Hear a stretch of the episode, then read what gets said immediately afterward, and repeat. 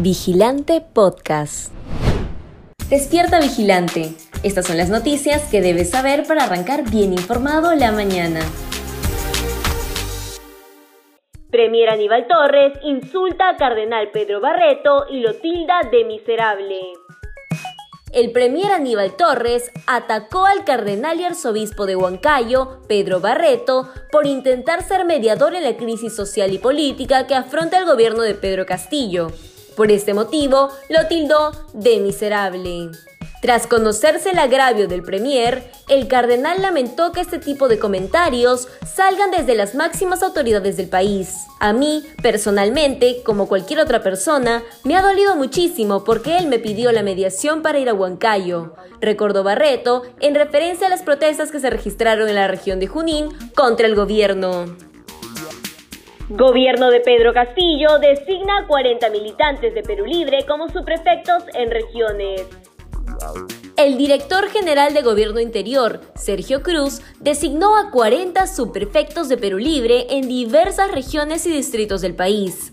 En detalle, 19 fueron nombrados en Ayacucho, 8 en La Libertad y 4 en Apurímac. Lo preocupante es que 79 de ellos recién fueron inscritos como parte de la organización política entre el 3 y 5 de enero, lo que evidenciaría un oportunismo con el partido del gobierno. Es preciso recordar que la responsabilidad de los prefectos es planear, dirigir, coordinar y hasta supervisar la gestión de los gobernadores regionales, pero además deben apoyar la gestión frente a desastres naturales o en temas de seguridad ciudadana.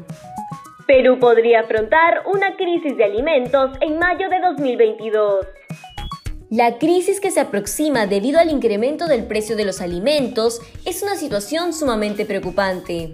Desde hace algunas semanas, los transportistas iniciaron un paro a modo de protesta por el alza de las tarifas de combustible. Sin embargo, no fue el único sector que alzó su voz, sino que los gremios agrarios también decidieron acatar una medida de fuerza por la falta de fertilizantes para sus embrios. Además, en diversas regiones del país, los peruanos también salieron a las calles para reclamar por el alza del costo de vida y por el incremento del precio de los alimentos de primera necesidad. No cabe duda de que estos hechos no son fortuitos, sino que son una muestra de la indignación de los connacionales frente a la inacción del gobierno de turno.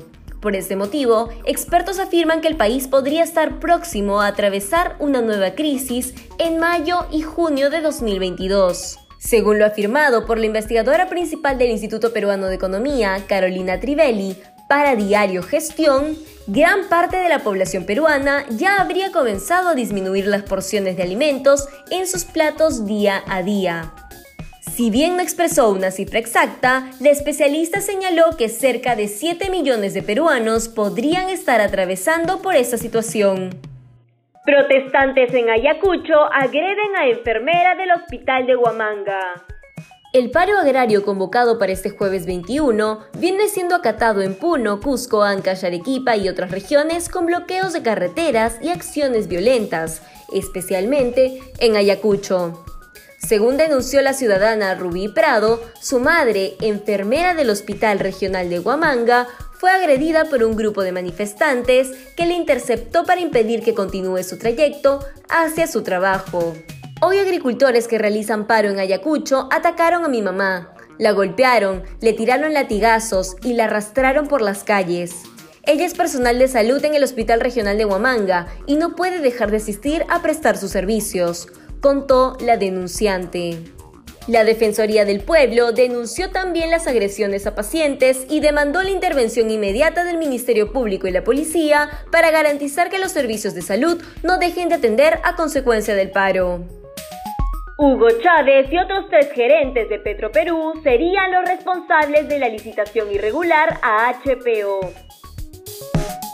El ex gerente general de Petroperú, Hugo Chávez Arevalo, el ex gerente de la cadena de suministros, Muslain Abusada, el ex gerente de departamento de distribución, Gunther Document, y el ex gerente de departamento de compras de hidrocarburos, Roger Lee, fueron hallados responsables de la licitación irregular para la compra de biodiesel a Heaven Petroleum Operators por 74.4 millones de dólares. Esto, según informó la Contraloría General de la República. El informe de control específico del organismo, al que tuvo acceso vigilante, precisa que los referidos funcionarios de Petroperú participaron en el proceso de adquisición de biodiesel B100 sin tener funciones para su desarrollo.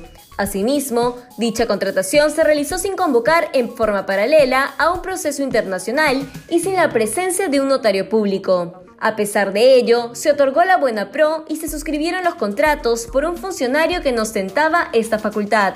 Si quieres seguir informándote, te invitamos a revisar nuestra web vigilante.pe. No olvides suscribirte a nuestro canal de YouTube y seguirnos en redes sociales como Facebook, Instagram y Twitter. Ahora también podrás escucharnos a través de Apple Podcasts, Google Podcasts y Spotify.